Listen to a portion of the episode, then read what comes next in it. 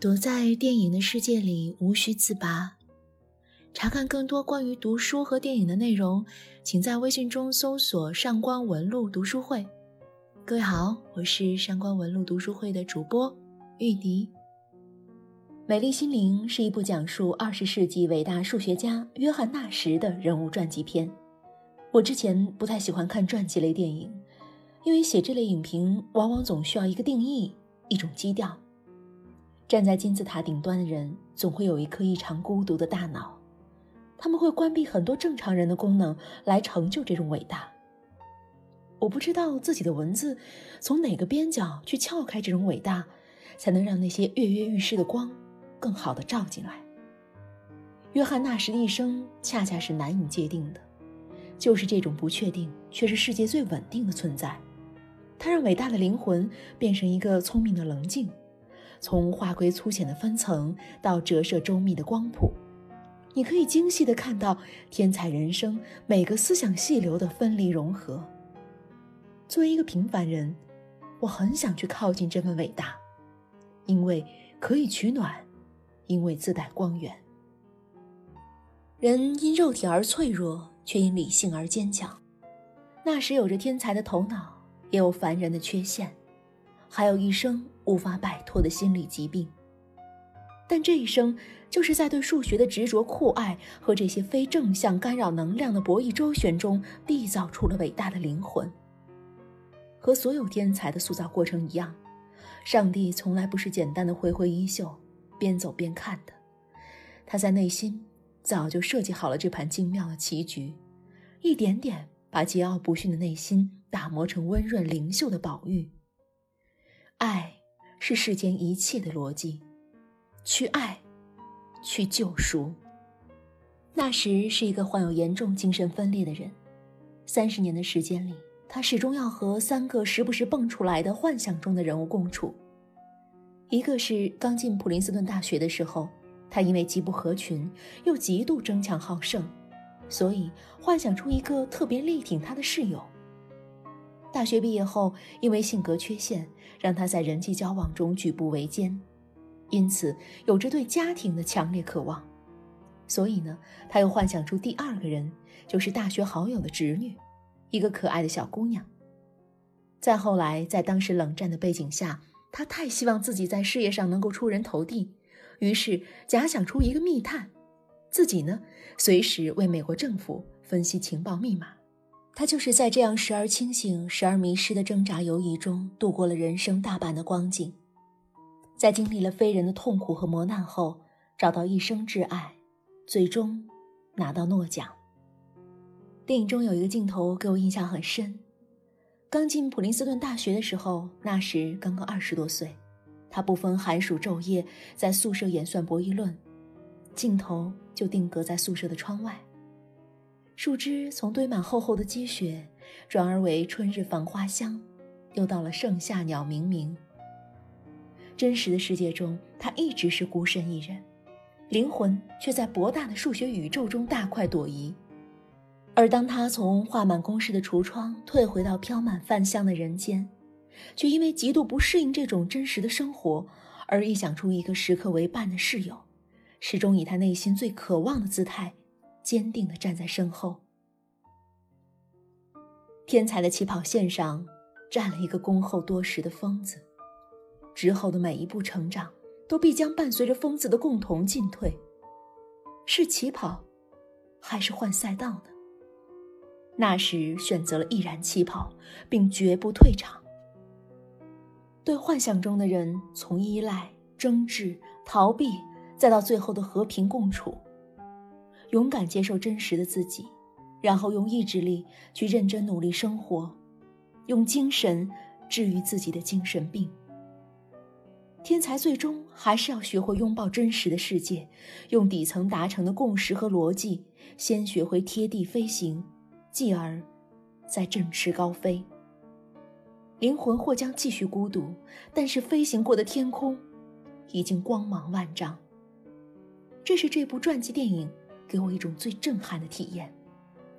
美丽心灵和毛姆的《月亮和六便士》其实很像。查尔斯·斯特里克兰一生也是孤独又绚烂的，生命最后时刻饱受麻风病、双目失明的折磨，硬是凭借强大的精神力量和生命的激情，创作了一幅幅不朽的传世杰作。但纳什和查尔斯最大的不同，就是查尔斯是孤独的追求艺术和心灵的高度契合，而纳什一生有陪伴他、支持他的妻子。在他对朋友的渴望、对公民的渴求和对家人的渴盼的众多幻觉中，唯一真实存在的，就是他的妻子。纳什拒绝再次入院接受非人的精神治疗。他的妻子顶着巨大的压力，也支持他不去医院，在家共度难关。妻子握着他的手，放到脸颊，再滑到胸口，告诉他，要学会在梦里醒来，分清哪些才是真实的生活。我们都要相信，会有奇迹。那时满眼是泪，他深情地凝望着妻子。当一个人连自己都把控不了，无法给爱人安全感，甚至无法确定自己何时是安全的。承认并接受这个现实，本身就是一种巨大的痛苦。但是在妻子的鼓励支持下，那时最终靠惊人的意志力，小步徐行，坚定又勇敢的和自己和解。两个月后，他鼓足勇气重新回到普林斯顿大学，找到当年那个互不服气又互相钦佩的同学马丁。希望能给他一个哪怕是图书管理员这样的小小职位。多年后，纳什和马丁漫步在校园，那是一个刚下完雨的深秋黄昏。纳什正是和马丁提出说自己已经可以尝试教书的工作了。马丁半信半疑地问：“他们消失了吗？”纳什看着旁边依然紧紧跟随的三个幻象的人。苦笑又坚定地说：“没有，他们一直都在。但是估计他们已经放弃我了。你以为我们一直坚信的梦想是什么？仅仅是不断喂养他们吗？不是。有些该放弃的，他们必将成为过去。我们每个人其实都会陷入无法自拔的痛苦。”如果不断的喂养、纵容他们，那些困难就会野蛮的生长，阻挡在你前行的每一步。而如果你勇敢的给他们断养、证实并忽略他们对自己的影响，那么就会让这个畸形病态的旁枝彻底的枯萎消退，你会焕发一种新的生命。校园外，妻子当年的娇容已被岁月带走大半。但是，充满爱意和欣慰的对丈夫深情的凝望，让她的美丽持久发光。一份执着又伟大的爱，拯救了两个美丽心灵，照亮了一片学术人间。我始终觉得，先学做人，而后才能更好的做学术。如果你是个天才，也在二十岁的时候自以为登上了科学的巅峰，但是却没有人去欣赏。反而认为你在发疯，那么我们不能抱怨，不能消极，要静下心来，读读书，浇浇花儿，倒杯热茶，写篇影评，然后低下头继续耐心专心的去从事研究，自信自律，绝不自满自怨的等待几十年，相信你的天分最终会真正得到世人的认可。一九六二年开始，约翰·纳什定居在普林斯顿大学附近。他摒弃之前年少的张狂，认真低调的每天到学校上班。如果说普林斯顿大学对纳什的康复有什么功劳，我想，那就是他固有的包容和自由，拒绝把疯子送进精神病院。头发已然花白，锐气不在，智慧却更加出彩。一个或低头不语，或和幻想中人物疯狂对话的精神病，经常像鬼魂一样的游荡在校园，而人们仍然去尊重、去体谅。他发病的时候喊出骇人的响声，却还有人告诉你，不要打扰他。这个疯子其实是个天才。抽丝剥茧地展示一个真正的天才在他天分没有涉及到的领域去缓慢的成长，最终成功，这是电影的伟大。轻巧地展现天才智能巅峰的一面，更重要的是呈现人生低谷与傲然绝群的天分互相缠绕，内心极致的矛盾分裂、痛苦孤独，才恰恰是天才属性不可割裂的一部分。越接近天才的人，越是在灵魂乃至肉体上被摧残的惨烈。如果回归理性仅意味着对社会标准的驯服，那治愈还有多少价值？尤其是对纳什这样一个把数学视作唯一重要事情的天才，在纳什心中，最纯粹的数学不是理智，而是灵感。理智不过是沟通灵感的手段。而若重获理智，也意味着灵感丧失。他情愿去放弃这份理智，这就是为何他的疯癫也带着一种浓郁的天才的味道。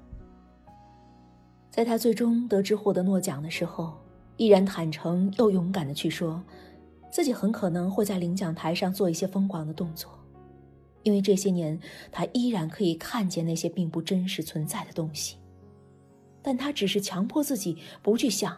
不去管。他坚持服用最先进的治疗药物，相信自己在艰难的自我救赎的路上一点点变得更好。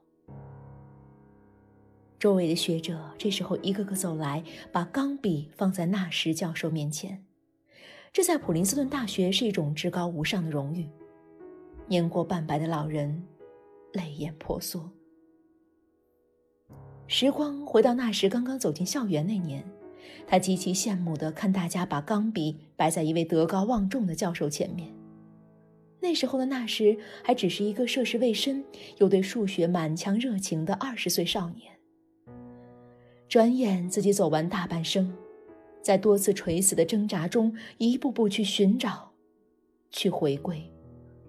带着荣耀智慧的数学之光，依然眷恋一饭一书执子之手的那种平淡与真实。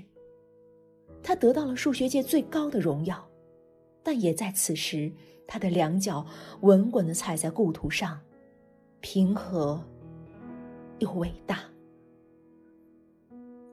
你是要遵循心中的那团火，去摘天上的月亮，还是屈服于平凡的生活，弯腰去捡那尘世间的六便士？耳边又想到毛姆的这句话。对于那些一生孤独又坚毅的美丽灵魂，此时该有多少味道涌上心头？明天就是芒种节气了，从飘雪的冬日，恍然一下就走到了高温暴雨最肆虐的初夏。转眼，二零二零年已经过半。有人说，人生不易。保持快乐，就是要让自己做事不要太用力。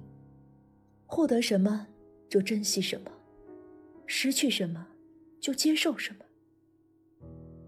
可是我觉得，有些伟大的心灵注定都会有些用力过猛，因为除了自己内心获得快乐，他们太希望给这个世界更多的光芒。